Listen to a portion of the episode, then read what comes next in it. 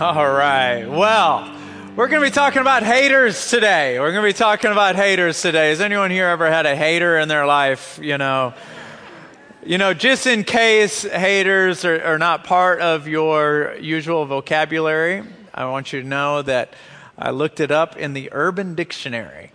Um, it says it's anyone. Let me see. Uh, I forgot how they how they said it. Let me see here. It's it's anyone you. Uh, I'm sorry one who wants to pull you down a notch. They want to pull you down. So if I say, hey, have you heard about one? He's got a new job. And you're like, well, it must not be that good of a job because he's got a beater of a car. That would be a hater. haters. Haters. Hey, before I start talking about haters, let's talk about people we love. Is there anyone here who has served or is currently serving in our U.S. military? If you are, would you stand up on your feet? We want to honor you and celebrate you. Absolutely. Thank you. Thank you. Thank you. Thank you. Thank you so much. Thank you. Thank you. Absolutely. Thank you. I, I, I'm telling you, I bleed stars and stripes. I love our country. Uh, but I seem to love it more when I visit other countries. You know what I mean? It's like you don't realize how good you got it until you go into another country. And, uh, you know, when we go on a, a, vacation or whatever, I'm good, but I can only be there like four or five days. I'm ready to come home and eat some, you know, uh, chitlings or some chicken fried steak or some boudin on a cracker or something, you know. Um, I need want to come back home, eat some fajitas, fajitas, uh, maíz. Am I saying that? Oh. Uh, anyways, let's talk about haters. Um, I, I, really feel strongly in my heart that there's so many of us that we're starting to go into a new season. And um, in, in this new season, you may continue to do what you've been doing for several years, but you're going to start doing new things as well. Um, sometimes we have a tendency to uh, embrace the title that people give us. You know, you are a secretary, you are an engineer, uh, you are a pastor, you are a stay at home mom. And, and we embrace them um, and that becomes our identity. And we end up just kind of staying in that season for, uh, for so long that we actually start getting bored and stop growing. Uh, it's no longer of a challenge for us anymore. And, and when you get in these seasons, sometimes they can get real mundane. And I really feel strongly in my heart that, that uh, if, if you're sitting here right now and you're like, man, you're talking to me already and you're only five minutes in, um, I just want you to know, I really feel strongly that the Lord is going to expand your territory. You see, God put a seed on the inside of you. Let me, um, the tech team doesn't have this verse because I slid it in there right at the last second. But in 1 John 3 9, it says, There is a seed of God within you. There's a seed of God. And we all know that a tree comes from a seed. But I want to let you know that you don't just have one tree within you. You're, you're, you've got a forest within you. Yes, you may be a mom. Yes, you may be an engineer. Yes, you may be a secretary. Yes, I am a pastor. And, and maybe up until this moment in our life, that particular tree has gotten most of our attention. But there's a new season coming up where that tree may still exist and still require attention, but there's more trees about to be planted. There's more responsibilities that's about to come. There's more people that we do not even know yet that we're going to meet, that we're assigned to, that need us. See, some of you have a really good marriage but you haven't always had a good marriage.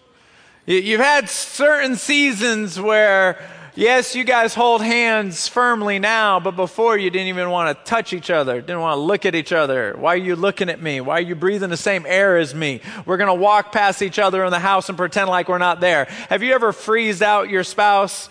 You're like, okay, oh, you don't want to talk to me? You don't want to talk to me? Oh, you don't want to talk to me? Guess what? You're dead.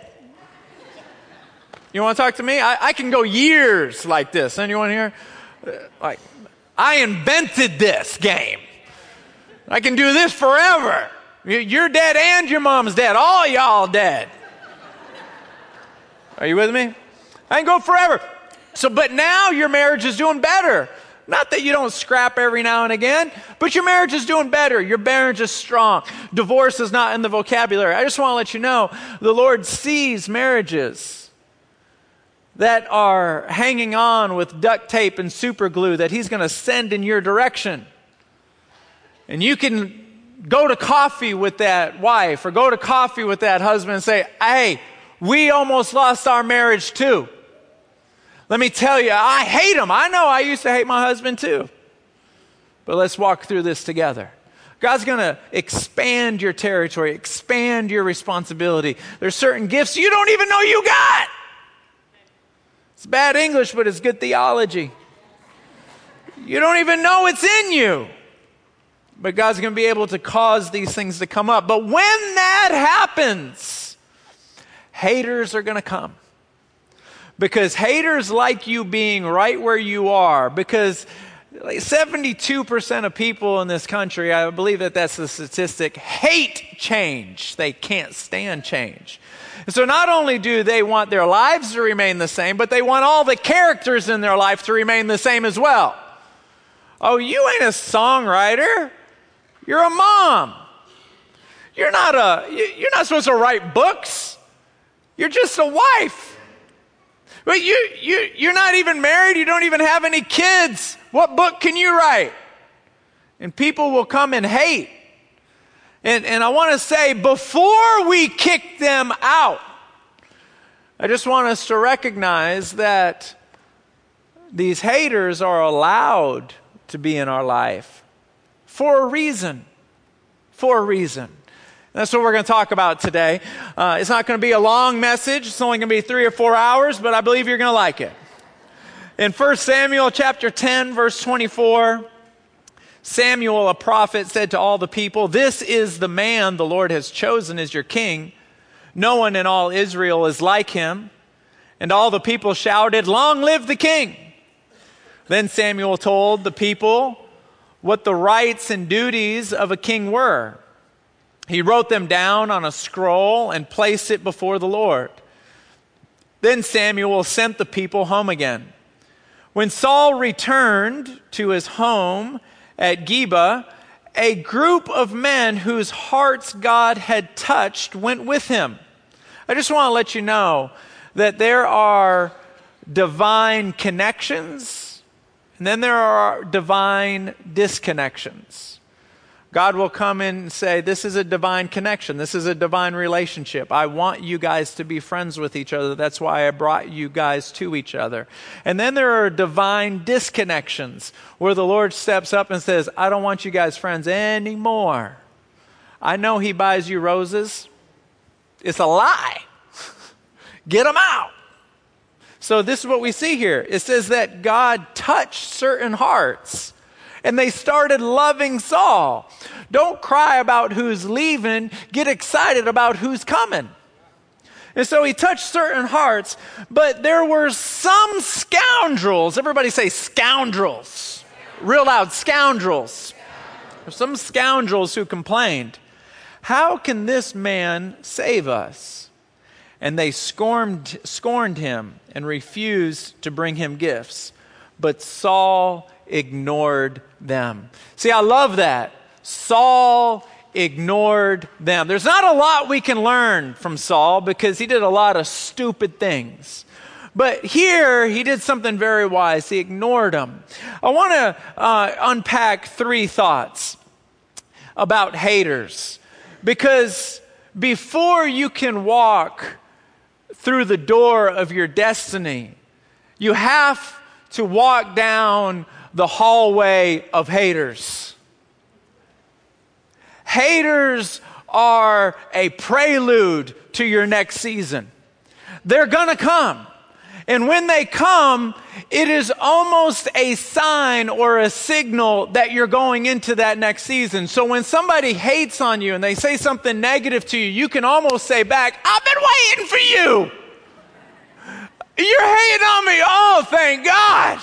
I am so ready for this new season, and clearly it's almost here because you're here. You have the biggest mouth, and you are such a jerk. Welcome to my life. I've been waiting for you. It's, it's, it's a prelude. They always come and they open their mouth, but they're here for three reasons because God sends angels to guard you. The Bible says that there's an angel of the Lord that surrounds those who fear him and delivers them. So if a hater is allowed in, an angel let him in. And so before we get too aggressive with these haters, we got to ask ourselves why are they here in the first place? They're here for three reasons. Number one is they are here to distract you. Number two, they're here to educate you. But number three, they're just passing by. Number one, they distract you. Number two, they educate you. But number three, take heart because they're just passing by. Distracting you. Whenever Saul became a king, um, he had this innate ability to ignore them. And if he would have had the fortitude to continue to ignore the crowd, because you can't please God and please man at the same time, you have to pick one. And, and if he would have, if he would have been able to stay focused on God throughout his kingship, the things that happened to him that were bad would have never happened to him. See, a, a lot of times we get caught up in pleasing people who hate us. Eh, let me just say this that you do not have to convince a hater of thinking differently. You do not need their endorsement. They can hate on you from hello to goodbye. You do not need their endorsement. You do not need to change their mind. And sometimes we define success by changing the mind of those who do not believe in us. We don't need them to believe in us. God didn't put you in this position to try to convince people who don't believe in you to believe in you. He put you in this position to set your face like a flint and do what He's called you to do and let the haters hate. And just.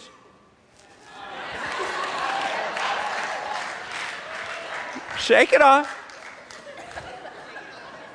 Shake it off. You know what, Kathy? I don't know if you're going to remember this. Kathy tried to teach me how to two step in the parking lot at Christian Tabernacle. And I'm like, you know, do you remember that? You probably don't remember that. But uh, so here I am up here trying to, you know, break it down. It's, I have no, I have no hope. But th- we don't have to convince anybody. The, the people that are hating you, um, you, hating on you, they're the minority. They just sound like the majority. The people who support you are the silent majority. You know, I read a statistic that that when senior pastors get tired and they resign their church because they're too tired, they can't keep going anymore. When you peel it back, it's usually because some people in the congregation are talking bad about them. They just can't take it anymore. And do you know the average number of people that is talking bad about them in the church? It's four senior pastor has given up the whole church because of four people. One, two, three, four. One, two, three, four. One, two, three, four. Four. You're giving up the whole church for four. You're going fishing over four. Now, some of you are like, that is the dumbest thing I've ever heard. I agree. But who makes you lose sleep? I bet it's less than four.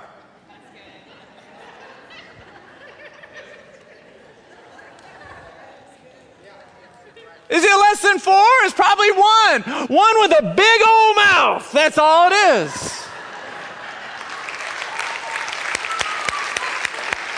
Just one. There's one.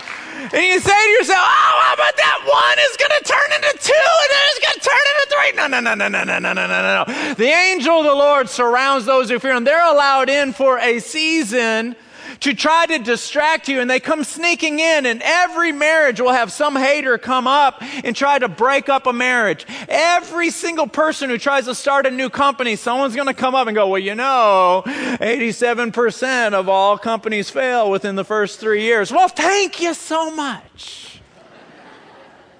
There's always going to be that hater that comes up and says, Oh, you better watch your kid. You better watch your kid, man. You better watch your kid. Oh, my goodness, you better watch your kid. What do you think I'm doing all day, every day? I'm doing the best I can. You always got the peanut gallery that knows everything. You ever notice the people whose life is the biggest mess seem to know everything? They're haters. They're sent to distract you. But number two, let me say this. We want to kick these people out of our life. We want to say, oh, oh, okay, okay, you want to hate on me? Okay, I can hate on you too, can play that game. If we're going to throw rocks, I got a big pile of rocks right here. If you're going to throw spears at me, I'm going to throw spears at you. I was talking, we were having a staff meeting last week and I was sitting in the meeting. I said, man, somebody has been really talking bad about me and it is irritating the mess out of me. I said, the reason why it's irritating me is I know things about that person that if I were to pull the curtain back, they would have to leave the city. That's how much I know about this person. But you know what? I'm not going to say anything. I'm not going to say anything. I'm going to keep my mouth shut. And Sarah, our director of ministries, our chief of staff, she said, You know why, Frankie? You know why you're going to keep your mouth shut? She goes, Because we are not spear chuckers here. We don't chuck spears, whether it's true or false, we don't chuck spears. And she goes, You know what? And then she quoted a sentence from a book that our whole staff is reading right now called A Tale of Three Kings. I read it 20 years ago and I'm reading it again. It's just a phenomenal read. She says, when someone throws a spear at you, just pray it hits you right in the heart. Because the only reason why it hurts is because there's too much flesh on us to begin with. It hurts our ego, it hurts our pride. We don't like it when people don't like us. And if you ain't gonna like me, then guess what, girlfriend? I don't like you. So I'm gonna take this spear and chuck it right back at you. And it goes back and forth, and then all of a sudden, God's children become spear chuckers and we come up with holy, righteous banners to wave to make us feel better about throwing a, a spear back. We say things like, I'm just stating the truth. I'm just speaking it like it is. Oh, so that makes it all better. And so they're here to distract us. But before we kick them out, before we get aggressive with wanting them to leave, let's remember that they're here to educate us. Why does God let these people in? It's because they're here to educate us. Your wife, your husband, your kids, your mammy, your pappy, your aunt Janene, all these people, they love you too much to tell you the truth about you. We have blind spots. In, in my wife, she adores me, thank God. I love my wife.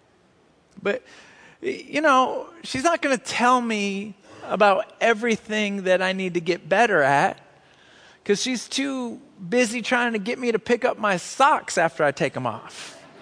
She's got other battles on her hands. She just wants me to help out with the dishes every now and again because forks can't get in the dishwasher by themselves. So she's fighting other battles. Frankie, you're going to help me with our kids? Hey, Frankie, you can't babysit your own kid. It's your kid. Why is it that only moms are clapping right now? Man, let's all go to IHOP together after this, all right? Eh, so, my wife isn't going to say, Frankie, you got a blind spot in your leadership. She's too busy trying to keep the peace, not trying to pick a fight. And the ones that she is going to pick a fight on are the ones that, you know, affect her. What does she care if I'm a, you know, a leader who talks too much during the meeting. She could give a rip about the meeting. She just wants to make sure I pick up the kids on time. And so we, uh, God allows haters to come into our life to identify the weak places that the people who love us won't tell us about. And sometimes we'll, somebody will hate on us and say, "Oh, you're weak here. You're, I can't believe. Oh, I know you didn't. I can't believe." Uh, and all this, and we want to just, you know, you're the devil. you know what's so funny about this book I'm reading is uh, the Tale of Three Kings. Uh, it talks about how um, Saul was was acting like the devil, but David, the man that was under Saul refused to speak against Saul because Saul was God's anointed. And in this book I'm reading, written by Gene Edwards, he says this He says, Saul's bad leaders, bad people, they're still anointed by God. And who are you to go against God's decision? Maybe they're bad. But Absalom, uh, David's son, he was an evil man, not anointed by God. So Saul was evil and he was anointed by God. Absalom was evil and he was not anointed by God. So the book points out how do you know who's anointed by God and who's not? Because if you did know, you could say, I'm not going to treat this person with respect and I'm not going to be kind to them because they're not anointed by God, but this person I will. The thing is, is that you don't know who God is saying, This is my daughter, this is my son. You don't know. And God isn't going to tell you. The reason why He's not going to tell you is because it doesn't matter to you. It doesn't matter how someone treats you, it matters how you respond to them. It's the only thing that matters. Uh, I'll move on. I know y'all don't like that point. Hey, I get it. I get it. I get it. I, look, I get it. I get it. I get it. Okay. When somebody cuts me off on Highway 45, trust me, I'm like, I, um, the kind, the fruits of the Spirit is not the first thing that's coming out of me. I get it. Uh, it, it. Look, I'm anointed to preach this thing, but I got to live it like everybody else.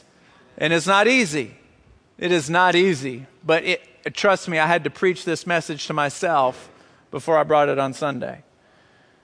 These haters, they educate us.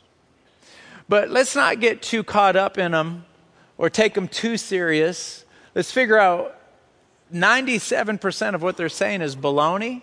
How they're treating us is wrong. What is the 3% that's right? Because they're not going to be here very long, and I don't want to learn this lesson again. See, a lot of times we look at God and like, God, speak to me, speak to me. But the teacher never talks while you're taking a test. So when we're sitting there, we're like, God, I need you to speak to me. We're in the middle of a test. And something that we learned in the days of creation that God said, let there be light, let there be this, let there be that, let there be this. And when he started dealing with making man, he didn't speak, he actually started forming. And so if God's not talking to you, he's working with you. But just know he's involved. He's involved. He's not ignoring you, he's working with you. He's forming you. Either God is speaking or forming, but He's doing something. So we back up and we say, okay, what does this person, are they saying anything that I can take to heart? And God allowed that hater to come in your life, and when their assignment is done, He will move them on. We don't need to try to figure out how to get them out. We didn't invite them in, and they're not going to leave until God gets ready. How many people here have tried to help a hater leave? How well does that go? We've said it all. Don't ever call me again. We block their number. I had a friend of mine, their phone started ringing. We were having lunch. Their phone started ringing. Caller ID came up. I didn't mean to look at it. My eyes just glanced over there. Caller ID came up and it said, Satan.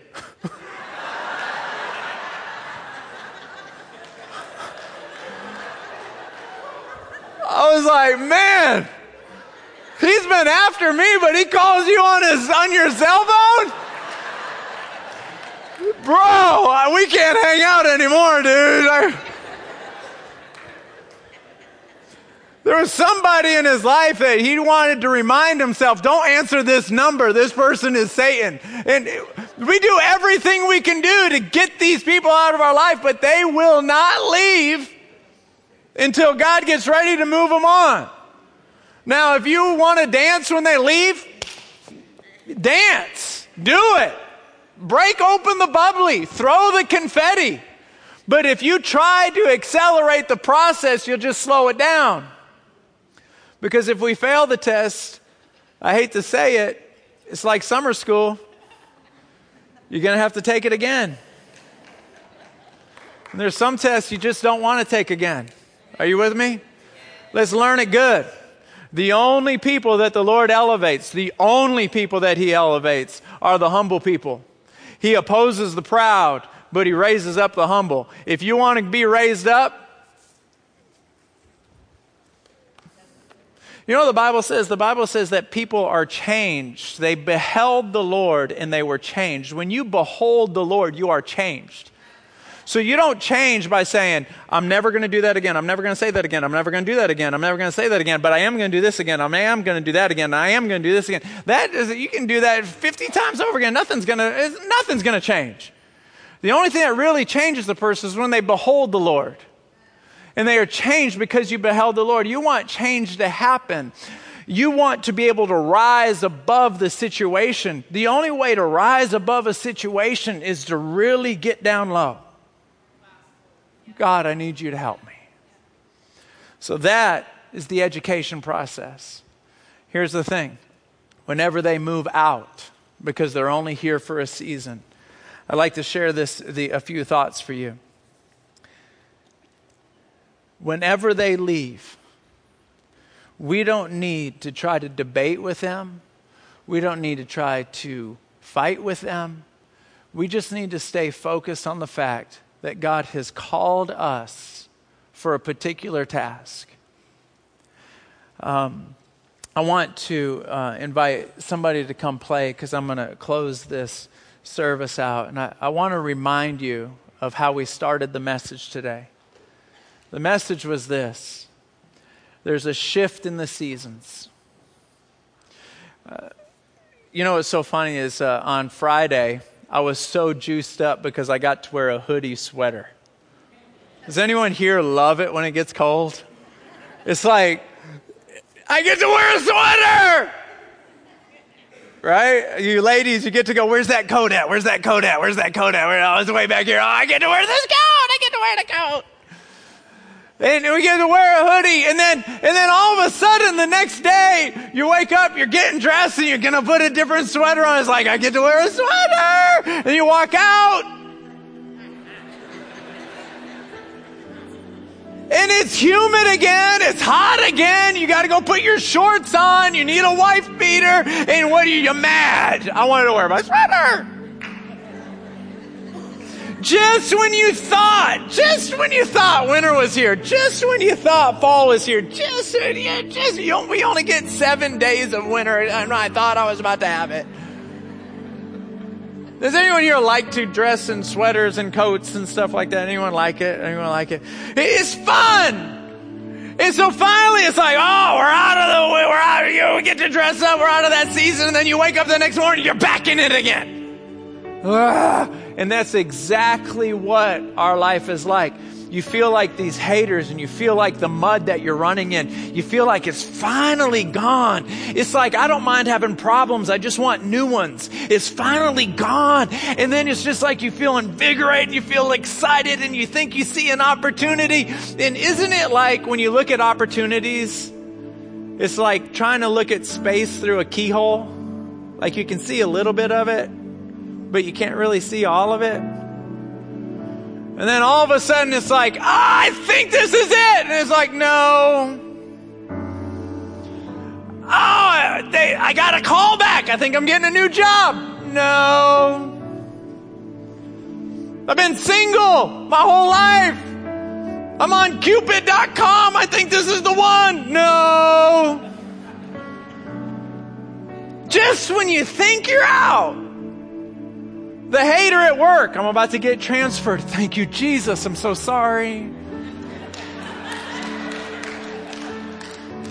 then they come back the next day and they're like, oh, I'm actually staying. You're like, oh, I'm so happy. What in the world?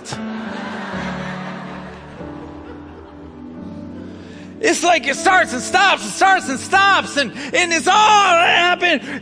But you know what the Bible says? That He starts and stops seasons. And sometimes we think the season is changing and it's not. The question is, is can we stay faithful through those seasons and keep our faith set like a flint? Can we handle shifts and changes? Can we handle it? Can we handle it? Can we stay calm? Can we stay cool? last thing I'm going to say is this. Uh, I'm a big basketball fan. I always have been, always will be. And, and I just like basketball. I, I love the Celtics, but I'm not like, I just like basketball. Well, there's this guy that the Los Angeles Lakers recently uh, re, um, uh, signed on. His name is Lonzo Ball. And everybody thought this Lonzo Ball guy was going to be the, ne- the savior of the Lakers. And uh, he's going to be the next Magic Johnson. I know some of you don't know about Magic Johnson. That's okay. Just he's just going to be fantastic. Well, the season has started, and he's not doing very well. And so there's a lot of people saying his name is not Lonzo Ball, it's Lonzo Bust. He's a bust. He's a bust. He's, he's going to be nothing. There's a bunch of excitement, and it's nothing. And um, I saw a guy yesterday at the gym. I was at the gym. My son was playing in the league, and, and I looked at him. I said, Hey, what do you think about Lonzo?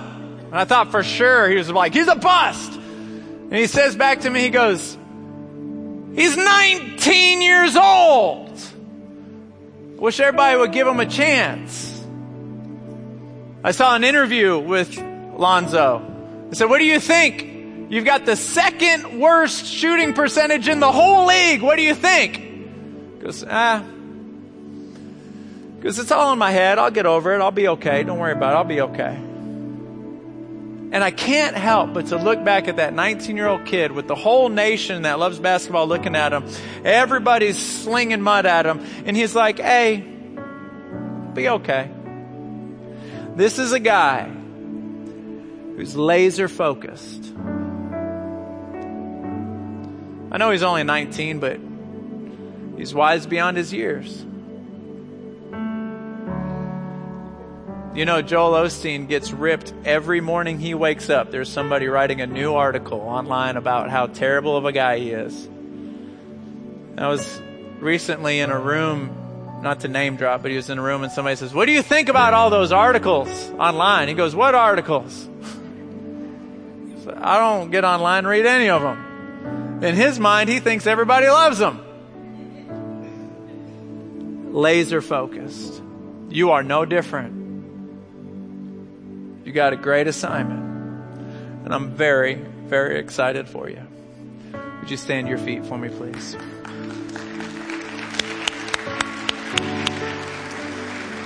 Would you bow your head and close your eyes? And I'd like for all the prayer partners to come down if you would. Nobody looking around. With your eyes closed, nobody looking around, let me ask you a question. If you were to open your eyes in the next few moments and see Jesus Christ for the first time,